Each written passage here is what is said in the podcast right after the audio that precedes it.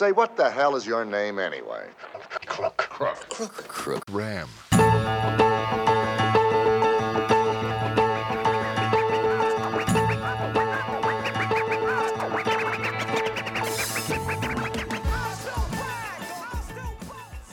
Bonjour à toutes et à tous et bienvenue pour ce premier épisode de NBA Nation France, le podcast. Je suis Vincent et je vais passer quelques minutes en votre compagnie pour parler de basket et plus précisément de NBA. Avec cette nouvelle saison qui commence, nous avons un petit peu de pain sur la planche pour faire une revue des, équipes, des joueurs qui la composent et éventuellement vous proposer une idée de classement, un pronostic sur la saison régulière qui va commencer. Afin de ne pas vous prendre trop de temps, j'ai décidé de découper cette revue d'effectifs en quatre parties. On effectuera donc un premier épisode sur la fin de la conférence Est, les équipes qui ne verront pas les playoffs, qui ne verront pas la post-saison.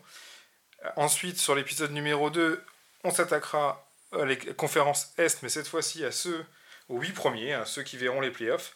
Le numéro 3, la fin de la conférence Ouest, et le numéro 4, sur le top de la conférence Ouest. Pour commencer, donc pour la fin de la conférence Est, nous allons commencer par une équipe qui a vécu un été, comment dirons, malheureux, triste peut-être pour certains. Enfin, en tout cas, pas l'été qui était rêvé. On va commencer par les Charlotte Hornets. Les Charlotte Hornets, l'équipe de Sa Majesté Michael Jordan, a connu donc un été difficile avec le départ de son joueur emblématique, meilleur scoreur de l'histoire de la franchise, Kemba Walker. Meilleur joueur de la franchise, ça reste à débattre. Un certain Larry Johnson vient se mêler à la discussion. Mais en tout cas, le meneur de petite taille de Caroline du Nord a pris ses valises et a décidé d'aller signer un contrat dans la franchise historique des Boston Celtics. Parmi les départs, à noter également le départ en retraite, faites votre deuil, de Tony Parker. Après une saison passée au sein de la franchise de, Charlotte, le Français a décidé de raccrocher les baskets pour se consacrer à temps plein à son projet sportif et de management du côté de Lyon avec l'Asvel. Autre départ majeur, celui de Jeremy Lamb, l'arrière est parti rejoindre l'Indiana, ainsi que le départ de Frank Kaminsky qui jouait assez peu, qui est parti du côté de Phoenix pour essayer d'amener son spacing dans l'Arizona. Côté arrivée, majeur, nous allons dire. nous allons retrouver le meneur qui a fait le chemin inverse, qui lui vient de Boston. C'est Terry Rozier. Terry Rozier vient signer son contrat, son premier contrat majeur après son contrat rookie, et devra prendre la main de la franchise euh, pour passer donc derrière Kemba Walker, ce qui va autant dire ne va pas être très très simple pour lui. Il va forcément être attendu. Dans les arrivées majeures, on retrouvera également un rookie, PJ Washington, un poste 3-4 assez dynamique qui pourra essayer de dynamiser un petit peu cette équipe de Charlotte. Clairement, ça va être une année de transition pour Charlotte, avec un, au niveau sportif très peu d'objectifs, euh, j'imagine, à part le fait que les gars qui composent l'équipe sont forcément tous des compétiteurs. Mais ça va être une année de transition, puisque le gros problème des Charlotte Hornets réside dans leur contrat actuel, dans leur masse salariale à savoir que des joueurs comme Marvin Williams, 15 millions par an, Bismack Miyombo, 17 millions par an, Michael Kidd Gilchrist, 13 millions par an, ces joueurs effectuent leur très probable dernière année du côté de Charlotte et libéreront donc de la masse salariale pour l'été prochain. Restera encore dans les gros contrats celui de Cody Zeller et celui du français Nicolas Batum à plus de 24 millions. Pour ce qui est du 5 de départ, il y a de grandes chances que coach Borrego propose un 5 du type Terry Rozier, Malik Monk à l'arrière. Sur l'aile, le l'est très aérien Miles Bridges. Probablement Nicolas Batum en poste 3-4 ou avec Marvin Williams ou avec Michael Kidd Gilchrist. Ça, à mon avis, ça reste encore quelque chose à déterminer.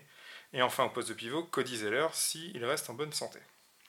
Donc autant dire que pour cette année, j'ai décidé de placer les Hornets sur mes pronostics à la 15e et dernière place de la conférence Est, et très probablement même dernière place de la NBA tout court. Pour l'équipe suivante, celle qui fera donc 14e de la conférence Est, une équipe avec un, parcours assez différent, mais une finalité, on est assez proche, ce sont les Cleveland Cavaliers.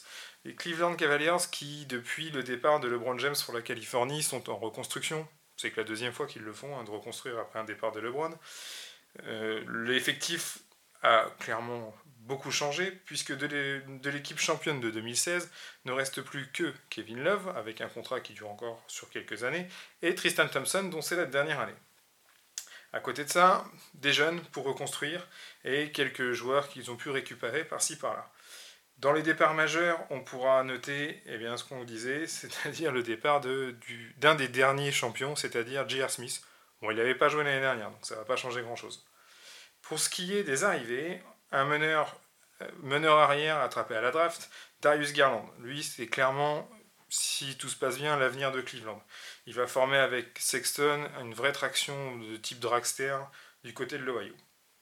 Arrivé également de Kevin Porter Jr., toujours par la draft, un arrière avec un profil de scoreur, ça ne peut pas leur faire de mal. En termes de perspective, on est un petit peu comme sur les Charlotte Hornets, on a des gros contrats qui se terminent en fin de saison prochaine, à savoir celui de Tristan Thompson, de John Henson, de Jonathan Clarkson, de Matthew Delavedova et de Brandon Knight. Tous ces charmants jeunes hommes représentent 65 millions sur l'année. Donc autant dire que ça fera un petit peu de place pour l'année prochaine. Restera vraiment que les deux jeunes ainsi que Kevin Love. Maintenant, on n'est pas à l'abri qu'en cours de saison, quelques-uns de ces hommes fassent leur valise pour une autre franchise. Aujourd'hui, je les place 14e dans mon pronostic de la conférence Est. Équipe suivante, équipe qui était il y a encore pas si longtemps assez haut placée et certains fous les avaient même placés tout en haut de la conférence Est il y a deux ans. Hein, on se reconnaîtra. Ce sont les Washington Wizards. Alors les Washington Wizards, c'est un cas assez particulier puisqu'ils ont dans leur effectif un des meilleurs meneurs de NBA probablement, en tout cas un des plus payés, à savoir John Wall. Le problème de John Wall, c'est qu'il s'est cassé le tendon d'Achille et qu'il est out pour toute la saison. Autant dire que ça commence mal. En termes des arrivées et des départs, euh, on va avoir eu beaucoup de changements du côté de la capitale, puisque sont partis de l'équipe Thomas Satoransky qui est parti vers Chicago, donc le meneur tchèque. Euh, au niveau des départs, nous avons également Dwight Howard, il n'avait pas joué, donc ça, ça va pas beaucoup leur manquer. Trevor Ariza, Jeff Green, Jabari Parker et Bobby Portis, qui étaient les deux éléments échangés avec Chicago contre Otto Porter l'année dernière. Donc autant dire qu'Otto Porter est parti et qu'il n'en reste plus rien. Au niveau des arrivées, on va retrouver en provenance directement de l'infirmerie Isaiah Thomas, le fantastique meneur des Celtics à une époque qui a enchaîné deux saisons blanches, arrive aujourd'hui pour suppléer John Wall blessé. Donc on remplace un blessé par un infirme. Super. Au niveau des arrivées également, on va retrouver Davis Bertens, l'ancien poste 4 euh, shooter des Spurs, CJ Miles, un autre profil également avec un shoot extérieur, ainsi que deux rookies, Schofield et Rui Hachimura, qui est lui très attendu, l'ailier japonais poste 3-4, qui va amener clairement de l'attaque et également euh, beaucoup de highlights, je pense, sur, sur la saison. Il sera à suivre de près. Quels euh, enjeux vont avoir les Washington Wizards dans, dans cette saison? Eh bien, ça va se porter au niveau de leur franchise player, parce que leur franchise player, désormais, on peut l'acter, c'est Bradley Bill. Et Bradley Bill, aujourd'hui, il arrive dans, une, dans un moment de sa carrière où il va devoir renouveler un contrat et va avoir envie eh bien, de gagner, très certainement. Avec l'équipe qu'on lui propose aujourd'hui, c'est pas gagné que l'avenir soit très radieux du côté de Washington, et la porte reste ouverte, très certainement un transfert. À quel prix On ne sait pas. Le joueur est quand même un des meilleurs arrières, si ce n'est le meilleur arrière de la conférence Est. Des deux côtés du terrain, très efficace, shooter. Bref, un vrai joueur que beaucoup d'équipes vont s'arracher.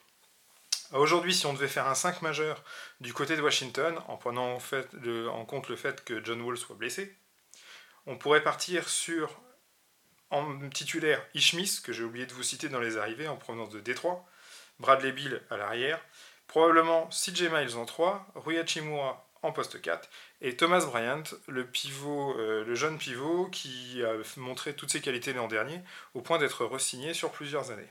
Donc on pourrait partir sur, ce, sur cet effectif. Maintenant, quoi jouer avec cet effectif? Clairement pas grand-chose, surtout avec le, le départ très probable de Bradley Bill, ou en tout cas les renégociations qui vont être assez longues et dures pas évident de maintenir un vestiaire dans cet état. J'ai placé les Washington Wizards en 13e position. Un rang au-dessus, on va retrouver une franchise mythique, probablement une des franchises les plus connues de la NBA, ce sont les Chicago Bulls. Chicago Bulls, ils ont acté une reconstruction il y a déjà maintenant quelques années. Euh, l'après d'Eric Rose a été assez difficile à passer. Et aujourd'hui, on se retrouve avec un noyau de jeunes qui a vraiment du talent et qui peut espérer de grandes choses. Au niveau des arrivées, on va retrouver donc Thomas Satoransky en provenance de Washington, on en a parlé tout de suite, qui va amener son, playmaking et puis sa polyvalence sur les postes 1-2. on va retrouver euh, Kobe White, un jeune meneur qui vient d'être drafté, ainsi que Gafford, un intérieur. Et au niveau des arrivées un peu plus vétérans, on va retrouver Tadeusz Young, qui a fait un petit peu le tour de la ligue, mais qui amène un poste 3-4, voire 4-5 avec de la défense. Ainsi que Luke Cornett, l'ancien shooter du Madison Square Garden à la Diane, euh, sorti directement d'un dessin animé.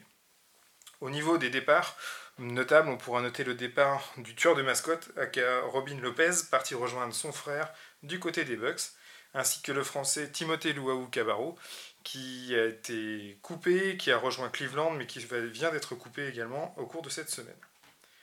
En termes de 5 majeurs, que, peut-on attendre du côté de Chicago? Il y a de grandes chances pour que démarre à la main Chris Dunn, le jeune meneur qui a encore eu beaucoup de mal à prouver tout son potentiel, commencera très certainement la saison. Gare à lui avec Kobe White derrière, il y a de grandes chances qu'il retrouve le banc très rapidement s'il ne fait pas un gros début de saison. En poste 2, on va retrouver l'arrière volant Zach Lavine. Zach Lavine s'affirme comme étant très certainement le franchise player de l'équipe. À discuter, puisque à côté de lui, on va retrouver en poste 3 Otto Porter venant de Washington, mais surtout Laurie Markkanen en poste 4. Le Finlandais a clairement montré l'étendue de son talent l'an dernier. Si les soucis de blessure s'estompent, on peut attendre une grosse saison de la part de ce qui se rapproche peut-être le plus avec Porzingis de l'héritage de Dirk Nowitzki en tout cas. En poste 5, on aura Wendell Carter Jr., pareil, qui n'a pas été épargné par les blessures l'an dernier. En poste 5, euh, avec de, grands bras et une très bonne défense.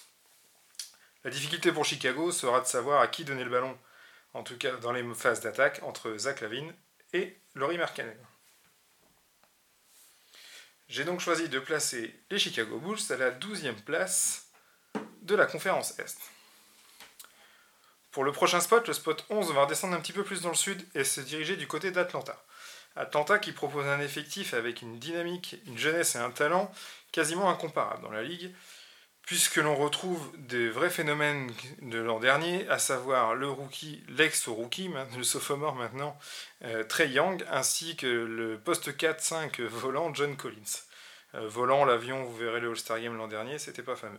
Bref, au niveau des arrivées. Alors, les arrivées à Atlanta, c'est très particulier. On a un peu l'impression que c'est Walking Dead, des joueurs avec des contrats mirobolants et un niveau de jeu douteux. Ils ont récupéré quelques-uns des contrats qui ont été signés dans une grande année en 2016, à savoir Chandler Parsons, qui est vice-champion de l'infirmerie locale, Alan Crabb, 18 millions par an pour un arrière qui a fait de belles choses mais pas au point d'être payé ce prix-là, ainsi que Evan Turner, qui va servir de relais sur les postes 1 et 2 d'après son coach, Jabari Parker, dont les dernières expériences à Chicago ainsi qu'à Washington n'ont pas été géniales, par contre, à côté de ça, on a également trois rookies qui sont arrivés, avec trois forts talents draftés assez haut, à savoir Cameron Reddish, l'ancien ailier de Duke, aux côtés de Zion Williamson et Hadji Barrett. Il a clairement tout approuvé dans la ligue, ainsi que euh, DeAndre Hunter et Bruno Fernando. Donc là, on est sur un poste 3 et un poste 5, qui clairement ont du talent plein les mains, un potentiel physique énorme, et vont devoir pouvoir s'éclater dans un système où il y aura beaucoup de ballons et il y aura beaucoup de courses. Au niveau des départs, euh, principalement, on va retrouver Torian Prince, qui est parti du côté des Nets, qui était titulaire l'an dernier, ainsi que Dwayne Denman, qui est parti du côté de Sacramento, en pivot et boeur, euh, qui leur a rendu pas mal de services. Au niveau des autres départs, on peut retrouver un des frères Plumlee, pas le meilleur, faut-il encore trouver le meilleur, Salomon Hill et Ken Bazemore. Pour ce qui est des titulaires, on peut partir sur l'idée que le coach Pierce mettra euh, Young à la main, Kevin Werther en poste 2, euh, Hunter poste 3, John Collins en 4 avec Alex Len. Attention quand même à Cam Reddish qui peut avoir une carte à jouer dans cet effectif qui va ressembler très fortement à des pistoleros et qui peut rappeler les, Suns de la grande époque, ceux qui n'ont pas été champions. En même temps, aucun n'a été champion aux Suns. Euh, moi, je mets une petite carte également sur les Hawks. Euh, je mets une petite pièce pour la dernière année de la légende vivante Vince Carter, qui va amener avec ses 42 ans, en gros, il a l'âge de tout le reste de l'effectif, son expérience et son, son professionnalisme pour faire évoluer ce groupe. Je pense que cette équipe sera encore un petit peu courte pour les playoffs. Maintenant, vu le talent, ce serait pas surprenant qu'il soit très compliqué à jouer et tous les soirs un petit peu, euh, un petit peu de folie sur le terrain avec du shoot longue distance et des dunks sortis de nulle part. Donc les Hawks, je les place 11e dans la conférence Est. Équipe suivante. Alors l'équipe suivante est une équipe qui me tient à cœur, que j'ai mis 10e peut-être voilé mes yeux, les yeux de l'amour ont voilé mon jugement. J'ai mis les New York Knicks. Alors les New York Knicks, pire bilan de l'année dernière, qui gagnerait donc 5 places. Ça paraît utopique. surtout avec un été donc où on était, les Knicks étaient censés signer Kevin Durant, Kyrie Irving, enfin bref, toutes les grosses stars étaient censées débarquer à New York. Alors la plupart ont débarqué à New York, mais pas au bon endroit. Au niveau des arrivées, on va retrouver du côté des Knicks, donc R.J. Barrett, numéro 3 de draft, canadien, poste 2, poste 1, poste 3, on n'arrive pas vraiment à le placer, d'après ses coachs, il a toutes les qualités, mais en tout cas, il sera une des attractions du Madison Square Garden cette année. Au niveau des arrivées, on a un petit peu musclé son jeu au niveau des Knicks avec pas mal d'intérieurs, notamment Julius Randle, le talentueux Julius Randle, Marcus Morris, Bobby Portis, Taj Gibson. Donc tous ces gars-là se partageront les minutes à l'intérieur. Donc c'est 100% testostérone. Pour certains, c'est 0% QI également. Hein, Marcus Morris, on parle de toi. Euh, Bobby Portis, on parle de toi aussi.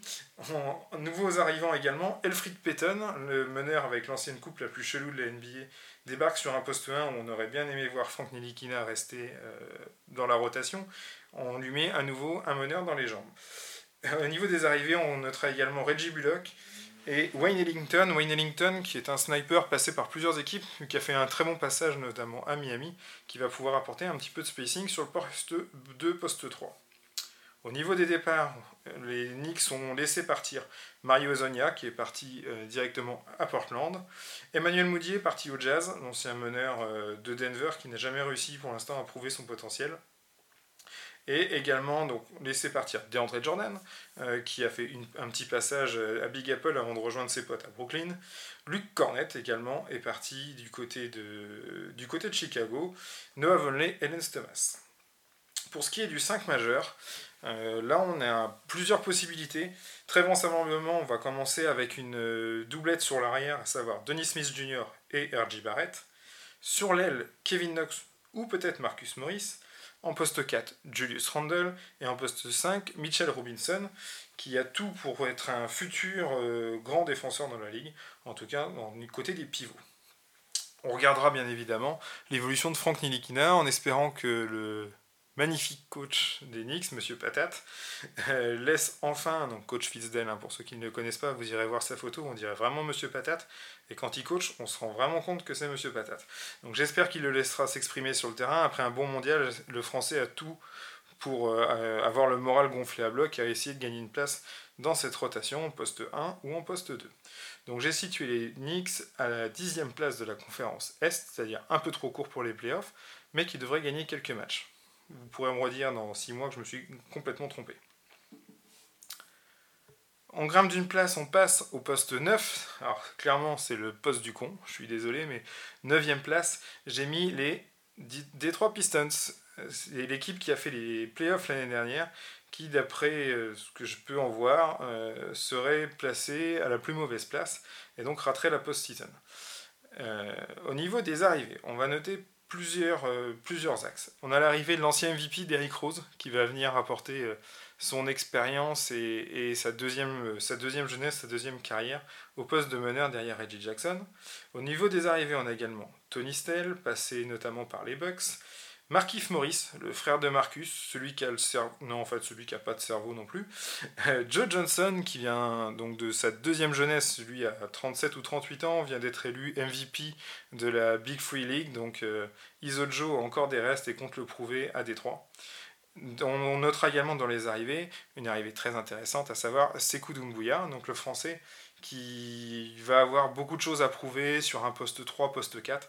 On espère en tout cas le, voir avoir des minutes et qu'il pourra s'éclater, amener son physique et son, shoot à distance sur, un peu, sur une équipe où le poste 3 est assez démuni. Au niveau des départs, Ishmis parti à Washington, euh, Glenn Robinson 3, euh, The Third, Wayne Ellington, John Lower, Zaza Pachulia que personne, absolument personne ne regrettera, et José Calderon donc, qui prend sa retraite à 77 ans. Au niveau du 5 majeur, on a de grandes chances de tomber sur un 5 majeur. Reggie Jackson, probablement euh, le jeune Brown avec Luke Kennard en poste 2 et 3. Et à l'intérieur, la doublette peut-être la plus impressionnante à l'est au niveau des intérieurs, à savoir Blake Griffin et André Drummond. Donc, euh, grosse, euh, il va y avoir grosse saison statistique, je pense en tout cas, que ce soit pour Drummond et Blake Griffin. Je pense malheureusement que le manque de profondeur d'effectifs, et notamment sur les ailes dans une ligue où ça shoot beaucoup de loin et ça joue beaucoup sur des postes 3 très costauds, va leur manquer pour réussir à accéder à la post-season. Donc je mets les trois Pistons au 9 rang de la conférence Est. Voilà pour ce premier épisode du podcast NBA Nation France. Nous avons fait le tour sur les premières équipes, donc les plus faibles de la conférence Est. Je vous retrouve très vite pour un deuxième épisode où on verra le gratin de la conférence Est cette fois-ci et qui ira jouer en avril et au mois de mai. Merci de votre écoute, j'espère vous retrouver très bientôt. Je reste disponible sur les réseaux sociaux pour tous les commentaires, les conseils. Euh, si vous voulez euh, crier sur euh, les pronostics qui ont été faits, il n'y a pas de souci, je suis là également. Je vous souhaite une très bonne fin de journée, une bonne soirée et à très bientôt.